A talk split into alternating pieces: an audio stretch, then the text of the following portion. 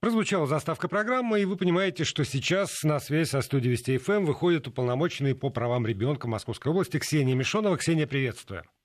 Приветствую вас, Володя. И, как всегда, я напоминаю нашим слушателям, что любые вопросы, которые касаются детей, родителей, школы, э, не знаю, можно перечислять до бесконечности всего того, с чем так или иначе сталкивается ребенок и э, родитель ребенка.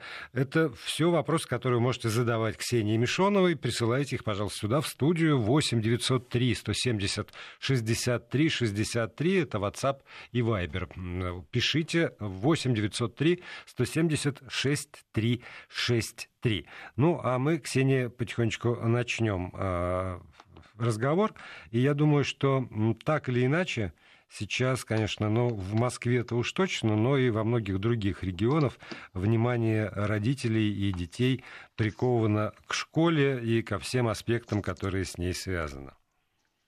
Ну да, конечно, безусловно. Особенно сейчас э, Москва обсуждает э, новый график, будем так говорить, учебной жизни, который а, регулирует новый указ мэра. Мы понимаем, что сейчас выйдут э, со школьных каникул, которые были продлены на одну неделю, старшеклассники с пятого класса, а, соответственно, младшие классы будут учиться в школе очно, приходить, соответственно, каждый день в школу. Из-за чего было принято такое решение? Ну, как объясняют власти Москвы, эм, как раз количество старшеклассников, э, из них больше всего сейчас э, заболевших коронавирусом, и они у нас находятся в зоне риска, поэтому было принято такое решение. Но даже если я не ошибаюсь, я вот просто хочу поправиться, по-моему, там даже с шестого класса, то есть с первого по пятый учатся да. а, очно, а с шестого как раз на дистанционном обучении. И то это пока тоже мера временная, до 1 ноября, и, соответственно, будут смотреть по, по дальнейшей обстановке эпидемиологической. Что касается Московской области, то сейчас все школы в штатном режиме. То есть те школы, которые уходили на каникулы по плану, они выходят с каникул. Те школы, у которых как раз э, модуль заканчивается, они должны уйти на каникулы, они будут уходить на каникулы. Ни, ни каникулы не продлеваются, собственно говоря, ни школа уходит на дистанционное обучение. И э, у нас несколько школ всего лишь э, сейчас э, перешли временно на дистанционное обучение, ну, в режиме карантина, исключительно из-за того, что там тоже есть заболевшие, как среди педагогического состава, так и среди детей. Но, насколько мне известно, каждый регион все равно по-своему принимает решения, исходя из э, ситуации с э, заболеванием. Многие школы тоже временно а, уходят на карантин, а, просто посчитав количество детей и учителей, э, заболевших сейчас вот в этот период. Ну вот для меня некоторым образом было противоречием два заявления. С одной стороны, вот э, заявление мэра Москвы о том, что таким образом регулируется порядок э, в школах по всей по всей Москве. Вот. А с другой стороны, примерно в это же время госпожа Голикова, вице-премьер российского правительства, говорила о том, что э, такого вот закрытия школ не требуется. Это все нужно решать на уровне конкретной школы, в зависимости от того, как складывается в ней обстановка. И вот тут вот... Э, Правда, я, я не очень понимаю... Нет, но здесь, Володя, как... нет противоречия. Школа-то не закрыта, понимаете? Если у тебя пять классов входит в школу, школа, ну, в общем, не считается закрытая. Ну, ты, ты хоть как подойди к этой ситуации, она не закрыта, потому что младшие классы ходят в школу, а, соответственно, старшеклассники временно до 1 ноября ушли на дистанционку. Почему это было еще сделано? Понятно, что малышей нельзя оставить одних, да, а, и, собственно говоря, организовать им дистанционное обучение без присмотра взрослых тоже практически нереально неправильно. При этом мы понимаем, даже если с учетом того, что 50% э, сотрудников организации, опять же таки по указу мэра, должны были быть переведены в Москве на дистанционный режим, просто есть э, там предприятия, которые ну, как-то по-своему решают эту задачу и эм, оставляют э, каких-то часть сотрудников там, не в государственном секторе, да, ну просто нужно им выходить. Ну, продавцы не могут же дистанционно работать, да, поэтому, в общем, вот такое было, это было, знаете, сейчас, я думаю, это самое компромиссное решение, которое они нашли, и э, все покажут дальше цифры, потому что дети выйдут, э, э младшие, ну, младшие классы выйдут в школу, а будут наблюдать тоже за обстановкой, за заболеваемостью, за уровнем, за скоростью распространения инфекции и будут дальше принимать решения. Это самый, ну, будем так говорить, бескровный, бескровный и компромиссный вариант от а, московских властей. А, я бы тут обратился к нашим слушателям и спросил их а, вот о чем. Угу. Понятно, что там с первого, ну, в начальной школе организовать самостоятельное дистанционное обучение детей это фактически невозможная задача, правда, вот вообще невозможная. Но э, опираясь на личный опыт, на, на то, что там так или иначе пережили довольно многие весной этого года, как вы считаете, а для э, шестиклассников, семиклассников, восьмиклассников, ну и так, так дальше можно перечислять до, до выпускного класса, это это реально, когда дети, ну, по, по факту сами должны организоваться для, и принять э, активное участие в процессе дистанционного обучения? Или, по-вашему, все-таки все равно кто-то из членов семьи, так или иначе, должен присутствовать при этом, контролировать этот процесс? И я сейчас спрашиваю, потому что у меня своего по этому поводу опыта не было, и мне, правда, крайне интересно, что показал, показывает там ваш опыт жизни. Может ли э, там, семиклассник, когда папа с мамой уехали с утра на работу, встать, почистить зубы, нарядиться хотя бы там в верхней части своего туловища в белую рубашку и там, не знаю, пиджачок какой-нибудь, сесть к компьютеру и принимать участие в уроках через вот, э, ну, ту или иную платформу, которую там школа выбирает. Я недавно беседовал с представителем Министерства просвещения Российской Федерации. Он оставил на том, что Минпрос не обязывает э, никого э, садиться на ту или иную технологическую платформу платформу. Ну, поэтому я и говорю, которую выбирает та или иная школа. Напишите, пожалуйста, каков ваш опыт. Ну, кстати, про опыт, э, Володя, отвечая на ваш вопрос по поводу, кто и как помогает э, с домашкой, да, вот выясняется, что у нас э, большинство родителей, 71% помогают детям выполнять домашние задания, а проверяют его 64% опрошенных. А, опрос проводили специалисты Российской ассоциации по связям с общественностью и Центра социального проектирования «Платформа». А, ну, в рамках молодежного педагогического форума он проходил в мастерское управление «Сенеж», президент президентской платформы «Россия – страна возможностей». Ну, э, мне я, понравилась цель. Я, я, я прошу прощения, Ксения, mm. я тут встряну, потому что я, конечно же, когда про этот опрос прочитал, у меня возникло желание провести опросы с нашей аудиторией. Сейчас как раз приложение Вести ФМ, я вот только что отредактировал uh-huh. там все свои... Э, мне кажется, что все орфографические ошибки, которые допустил, когда печатал. И э, у меня-то следующим образом звучит э, вопрос для э, тех, у кого установлено приложение Вести ФМ.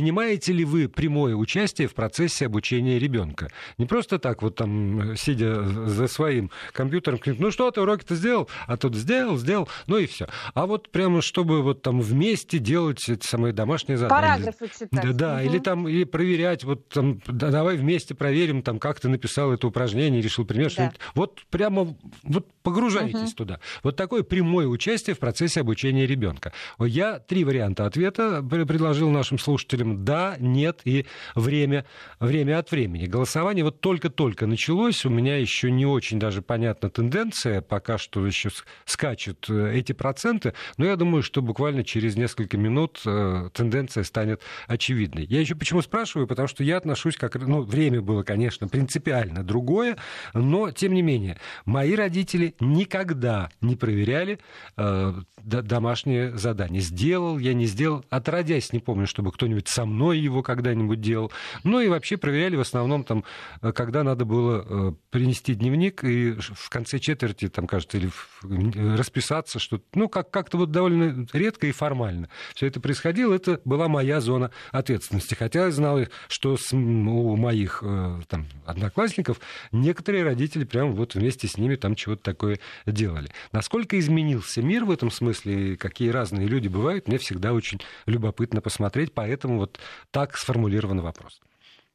Ну, вообще, на самом деле, Володя, наше поколение практически никто. Я вот, например, не слышала и даже не помню своих одноклассников, которые бы делились, что с ними проверяют домашнее задание. Ну, давайте все-таки признаемся честно, без всяких преувеличений и без всякой ностальгии в ощущениях. Но, тем не менее, домашнее задание в нашей школе было другим, однозначно. То, сколько задают сейчас, и то, сколько предметов существует сейчас, это совершенно, ну, в общем, две большие разницы, безусловно. Я, если честно, тоже в, ну, в таком, в неком пессимизме пребываю, потому что вижу, что родители реально тратят очень много времени на учебу, совместную учебу с детьми, чтобы помочь им освоить материал, который они не успели с ними пройти учителя, что-то они там недопоняли, что-то не успели, не услышали, не записали, значит, не прочли, и, соответственно, еще проверяют домашку, а еще надо подготовить э, поделки, ну и так далее, и так далее, и так далее. Но мне понравилась цель, в общем, этого вопроса, казалось бы, ну там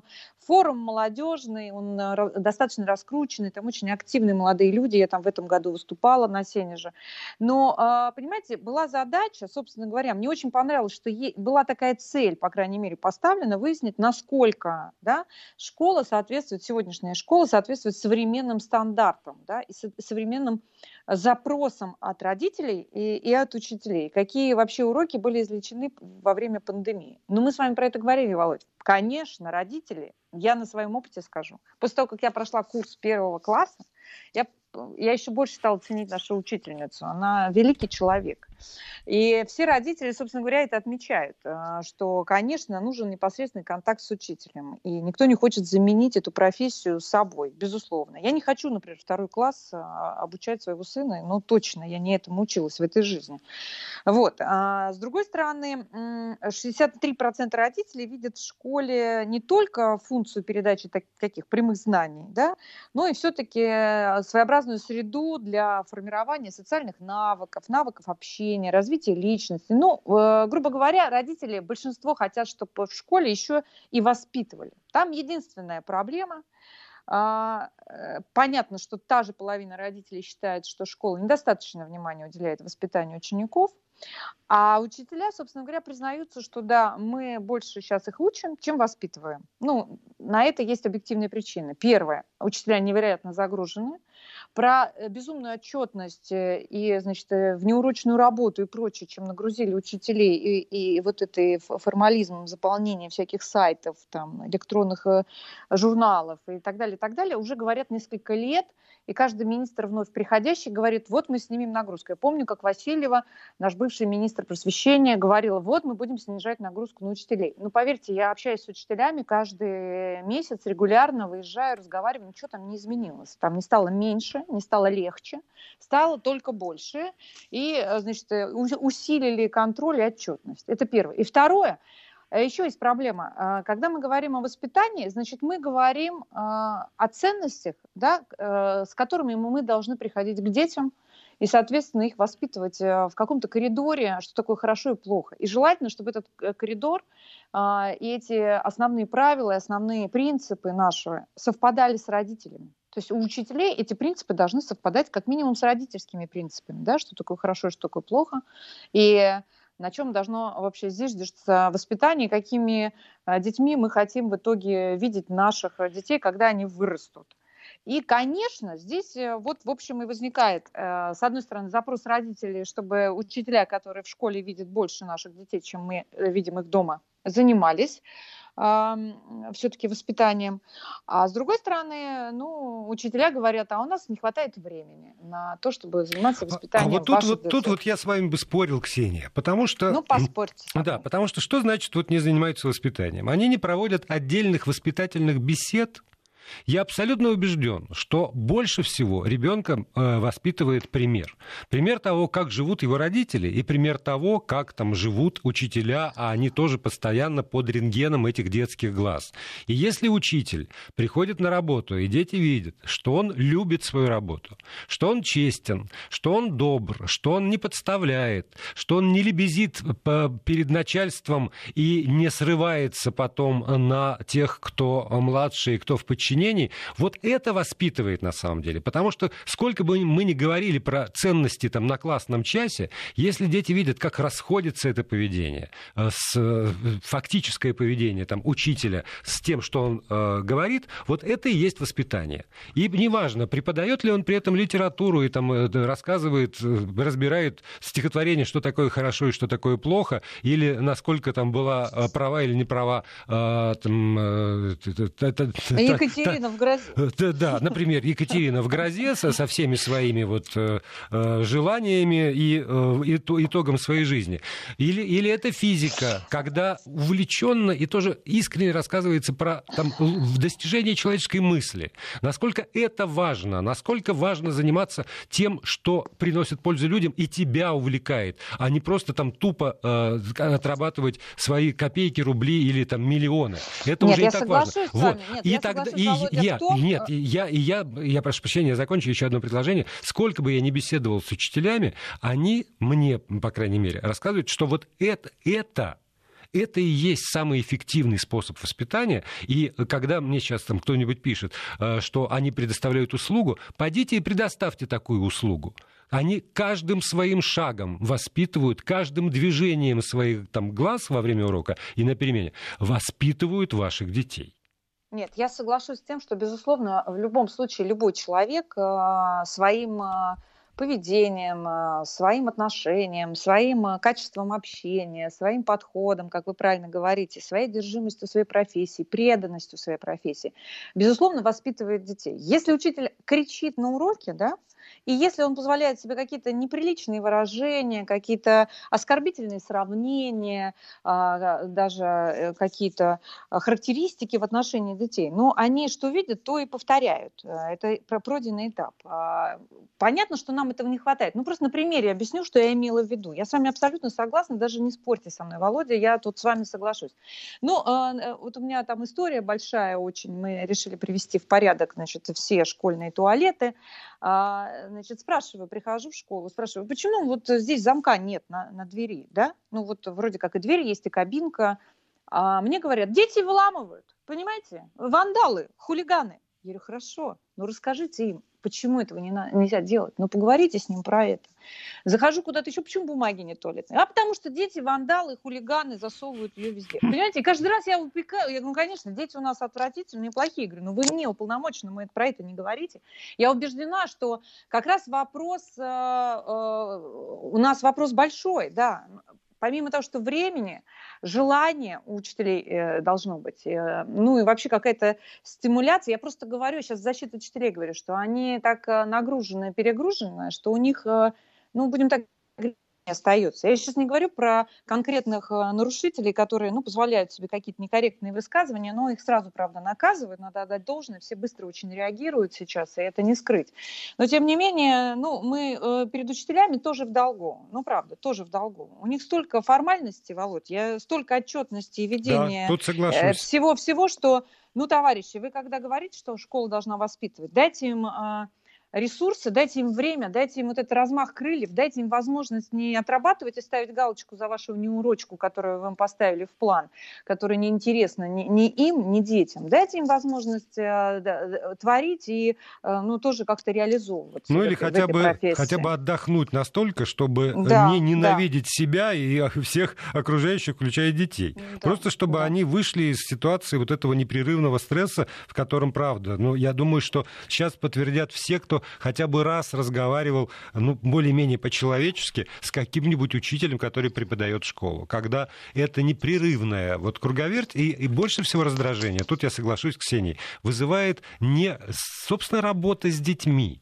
а вот это вот бесконечное посылание куда-нибудь отчетов, когда надо в, это, в электронный что-нибудь такое вбить вот до такого-то часа, потому что Рейтинги, там, зоны, да, ну, потому что все вот какие-то люди проверяют, считают, что-то такое и наказывают именно учителя за то, что он не выполняет какие-нибудь нормативы. Ксения Мишонова остается с нами. Новости, потом продолжим. И мы продолжаем программу. Ксения Мишонова, уполномоченный по правам ребенка Московской области, с нами на прямой связи. Ксения, я тут, если позволите, подведу угу. итоги голосования и пару-тройку сообщений очень интересных прочитаю. Итак, на вопрос, а, принимаете ли вы прямое и непосредственное участие в процессе обучения ребенка, 59% на вот эту секунду так, только что обновились, угу. цифры ответили «да». 16% родителей и слушателей нашей э, радиостанции сказали «нет», и 25% время от времени. Я думал, что будет выше вот это вот «да», а, но 59. Во всяком случае, из тех, кто нашел себе силы ответить. Из того, что э, написано, правда, есть очень интересные вещи. Угу. Например, э, я принимаю участие, а жена учит. Ребенок ходит в школу ради приобретения навыков жизни и выступлений в коллективе. Еще функция воспитания в образовательных учреждениях прописана в образовательных стандартах. Государство должно быть заинтересовано в воспитании хотя бы правильного мировоззрения. Это из Москвы, а вот, например, из Краснодарского края. По предметам, убрав лишние предметы, можно в девятом классе уложиться в 30-32 часа в неделю. Сейчас их 36-37 с учетом классных часов и уроков мужества. И здесь вот скепсис по поводу э, вот этих вот дополнительных уроков очевиден. Еще э, так, я и репетиторы английского языка и математика. Две школьницы, третья на подходе. Сказала, что нет возможности, а главное желание высаживать детей за компьютер. Гаджеты не дарим, работают сами, в, в большинстве случаев по учебнику. Я проверяю, если надо, объясняю. Не хочу делать уроки с детьми, мне не интересно. Главное, пусть научатся выживать в толпе за хорошие оценки. Э, плачу деньги. И, да, и еще вот э, то, что мне мне показалось э, немаловажным. Из Санкт-Петербурга. У меня пятиклассник. Категорически с первого класса настаиваю на самостоятельном обучении. Домашние задания не проверяю, дневник не смотрю. Не сделал, получил двойку, идет, общается с учителем, исправляет, учится на четверке, пятерке, без троек. Обычный ребенок, не особо одаренный, в меру ленивый и так далее. В итоге удаленка угу. в конце четвертого класса была просто праздником. Ребенок вставал на час позже, высыпался, с удовольствием вылезал э, в зум на уроки, потом делал домашку. Но надо отдать должное и школе школе. Все уроки шли в Зуме, процесс был организован прекрасно, дети сами отправлялись, сделали домашние задания учителю на электронную почту. Но о какой самостоятельности на удаленке вы хотите говорить от, там, про, про детей, которым родители штаны натягивают, в школу за ручку водят до 10 класса и чуть ли не с ложечки кормят до совершеннолетия? Понятно, что утрировано, но, согласитесь, есть какое-то здравое зерно в этом рассуждении, смотря как вы этого самого деточку приучаете к действительно к ответственности и самостоятельности, в общем, так он и в состоянии, будучи восьмиклассником или там девятиклассником, самостоятельно включиться в процесс обучения. Или не может, или надо действительно все время сидеть. Но я понимаю еще, что разные дети, там разные условия, что-то еще. Но э, мне показалось, что есть разумное зерно в этом послании. Есть, есть. Мне очень понравилось про оценки. Очень сейчас, э, кстати, не часто встретишь э, такое. Э, родители все равно ориентированы на знания, э, с одной стороны, с другой стороны, на оценки. Э, мало кто вот с таким, собственно говоря, юмором подходит. Э, я имею в виду, когда женщина написала, что она там платит деньги за оценки. Но был такой разговор у нас, честно могу сказать, в семье, потому что все время сын спрашивает, как я могу заработать деньги. Я хочу заработать деньги. А, ну и как-то тоже попробовали предложить ему получать за хорошие оценки. Он говорит, нет, нечестно, я там много предметов не люблю, мне не будут ставить хорошие оценки. Ничего себе!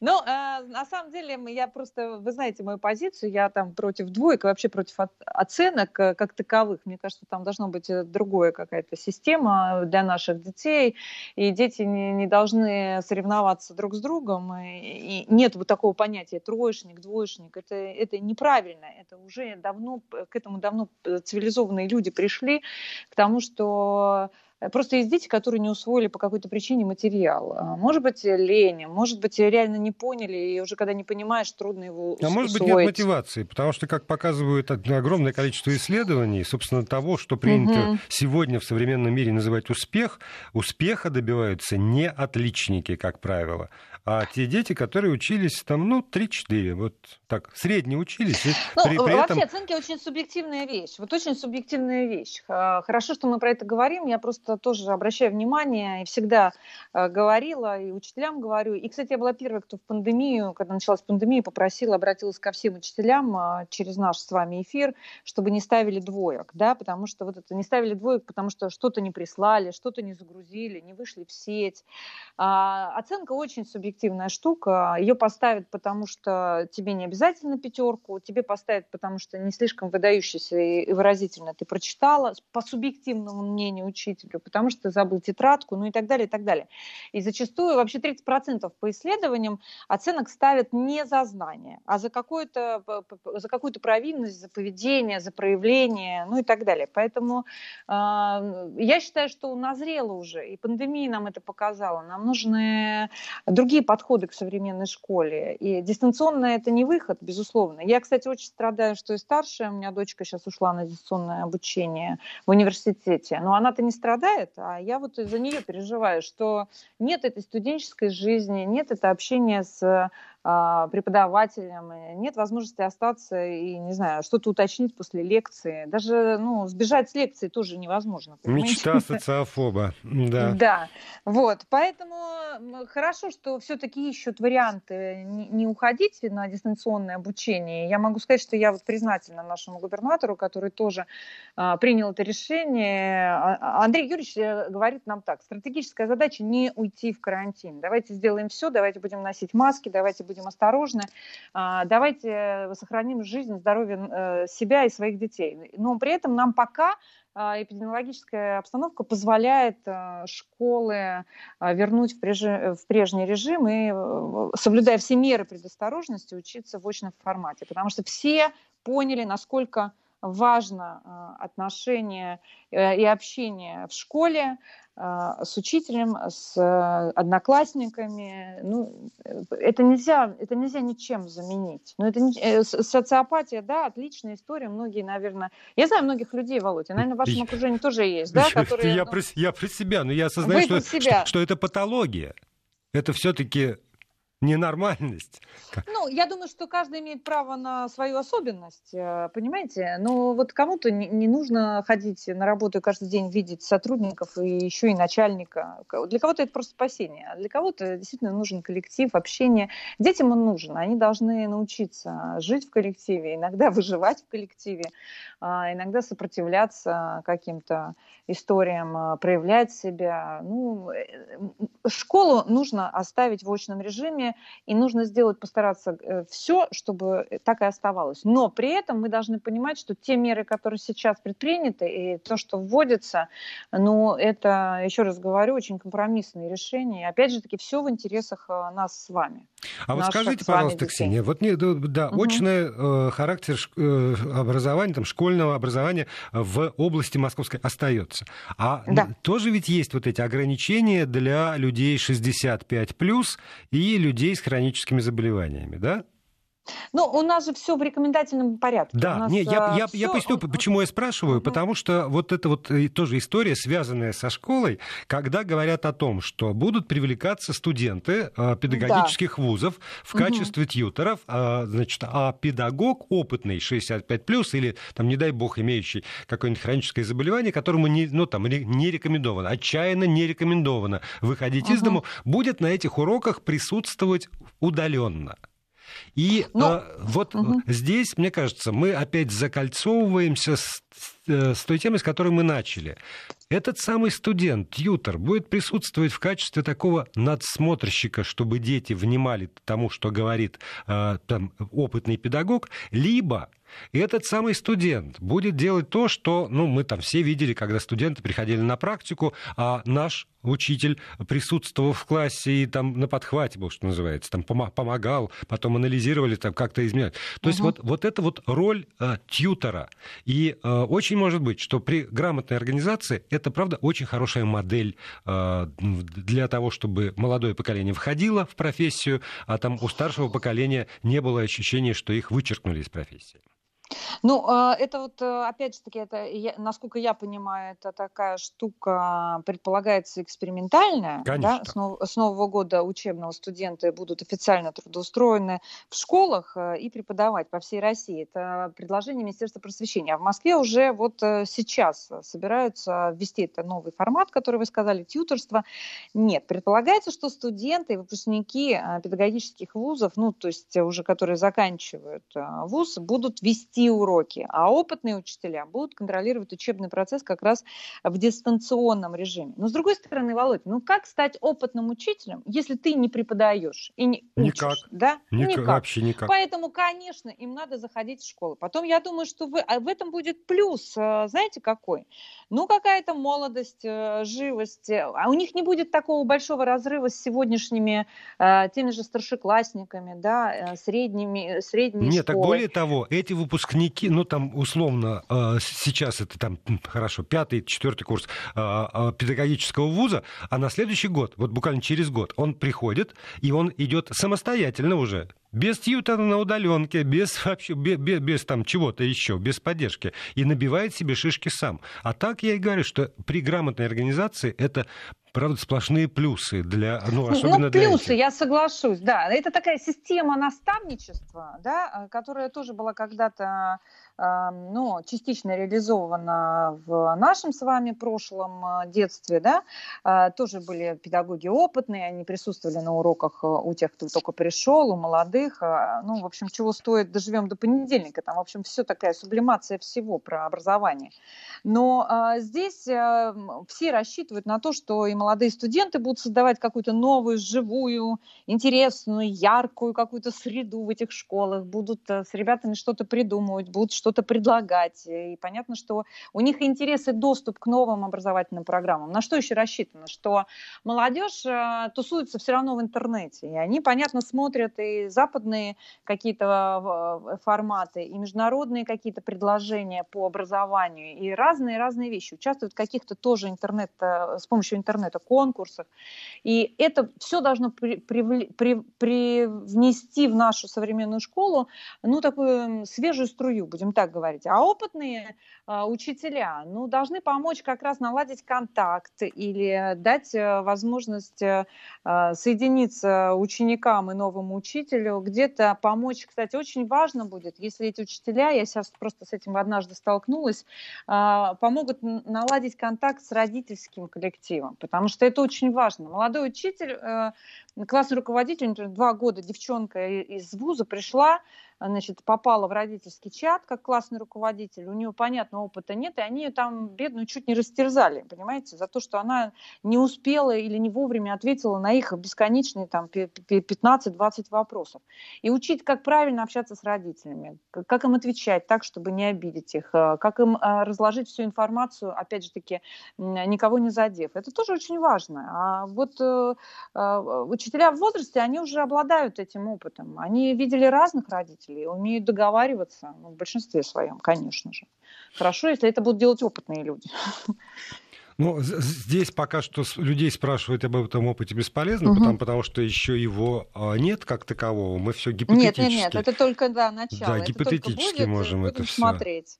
Вот. Но вот удивительным образом я читаю какие-то послания, что люди э, требуют буквально от школы в смысле воспитания. Угу. А, вот, и что, что вот там воспитывать ценности, те, те или иные, значит, какие-то а, навыки жизни в коллективе, еще что-то такое. И, там, и почему-то я подумал, как, как странно. А, во многом это совпадает с тем, а, что говорил так горячо ругаемый по поводу а, его представления в образовании Герман Греев, руководитель Сбера. Теперь это, кажется, так называется. Как раз о том, что а, важнее в школе, насколько, опять же, в моем изложении, насколько я его понял, я там, читал что-то такое и слышал, что школа должна готовить ко взрослой жизни, и поэтому вот как раз это умение работать в коллективе, умение распределять там время, время, умение выстраивать цели, умение эмоционально контактировать с людьми, вот опять, опять же там в коллективе, понимать какие-то вещи. Это вот то, э, чему школа должна обязательно научить. Важнее, может быть, ну, там или параллельно э, с конкретными знаниями э, там, бинома Ньютона или, не знаю, чего там еще, протычинки и пестики, как то генетических задач, которые решаются. Но мне кажется, что если вот этим людям, которые написали, сказать, что вы совпадаете с Грефом, они меня разорвут просто.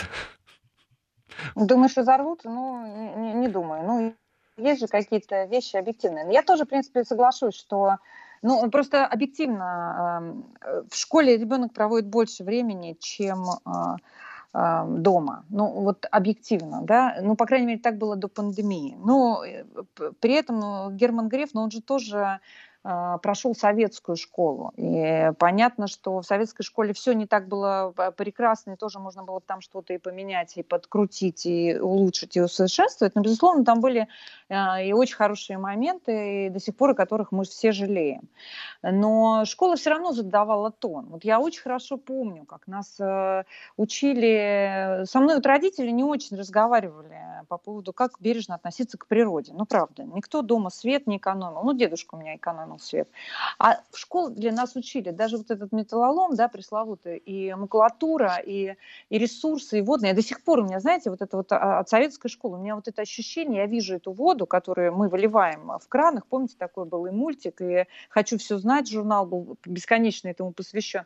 Выливается эта вода, значит, из мирового океана, и скоро совсем всем не станет ничего пить. Вот это вот ужас от того, что мы так бездарно тратим ресурсы, видите, сколько лет прошло, ничего не поменялось и по-прежнему Даже а, этим надо заниматься. Да. Да, этим надо заниматься, этим надо заниматься в школах, а лучше, как в Японии, в детских садах начать заниматься о бережном отношении к планете и к, к вообще всем ресурсам и переработке мусора тоже. Тут и главное не перегнуть стоят. палку, а то образ, этот, как это, призрак Греты Тунберг бродит по Европе. Ну, я, я про нее, кстати, меньше вспоминаю, меньше всего. Она вот как раз для меня вообще не авторитет в этом смысле. Но а, я считаю, что да, основополагающие какие-то вещи про то, что нельзя унижать слабых, нужно защищать маленьких, нельзя накидываться толпой на одного человека, нельзя грубить старшим, нельзя обзываться, нельзя грубо выражаться, ну, и так далее, и так далее. Какие-то вещи. Другое дело, вы тоже, Володя, правы. Понятно, что ты учишь, учишь, а он приходит домой, слышит там такое, что, в общем, уши сворачиваются, и не знаешь, а, где ребенок в итоге выберет а, ориентиры. Но с другой стороны, я читала воспоминания одной учительницы, она приехала в какую-то захолустную деревеньку, школу такую, и рассказывала, что там, ну, в основном шантропа, а, значит, родители, ну, это было там на севере, родители в большинстве своем люди, которые прошли лагеря, а, бывшие зэки. И, в общем, такая среда не очень комфортная. А она приехала, такая девчонка из столичного города, а, в платьях там красивых, звала детей в гости, накрывала стол а, с катертью, подавала всем чай в чайнике, ну и так далее. И многие потом выросли и писали ей письма благодарности, потому что девчонки хотели выглядеть, как она, и стремились к этому. Мальчишки хотели быть импозантными, и она учила их стул подставлять девочки, да. Ну, то есть вот эти вещи все-таки... Конечно, а, да. Так от вот, педагога вы... многое зависит. Да, я, я когда вот спич говорил по поводу того, что каждым своим движением э, учителя воспитывают детей, как раз про это. Они все равно демонстрируют угу. некую модель поведения, модель. модель отношения к миру. Другое дело, что, может быть, как раз этой вот учительнице там, в далекие годы в этом смысле было даже проще, потому что у этих детей была одна модель, ну, там, условно, э, барак и э, пьяный отец, отец, а с другой стороны вот этот чудесный иной мир, который она демонстрировала и своими воротничками, и своим, э, своими чашками, и там, всем своим обликом. Но сейчас же есть еще страшная конкуренция всего того, что дают СМИ и э, СМИ, там, или, любые, я имею в виду, и, электронные в том числе, да. и, и соцсети. Угу. Когда этих моделей черти сколько. И вот как раз сориентироваться в этих моделях. Может быть, а, там, а, отобрать, дать попробовать и обжечься. Я не знаю как, но угу. действительно дать э, детям ориентиры, э, которые, ну, как компасом, может быть, помогут не заблудиться в этих моделях поведения. Это вот то, э, что обязаны делать и учителя, и родители, и мы тут в меру своих скромных способностей тоже самое делаем. Ксения Мишонова, уполномоченный по правам ребенка Московской области, спасибо большое за участие в этой программе.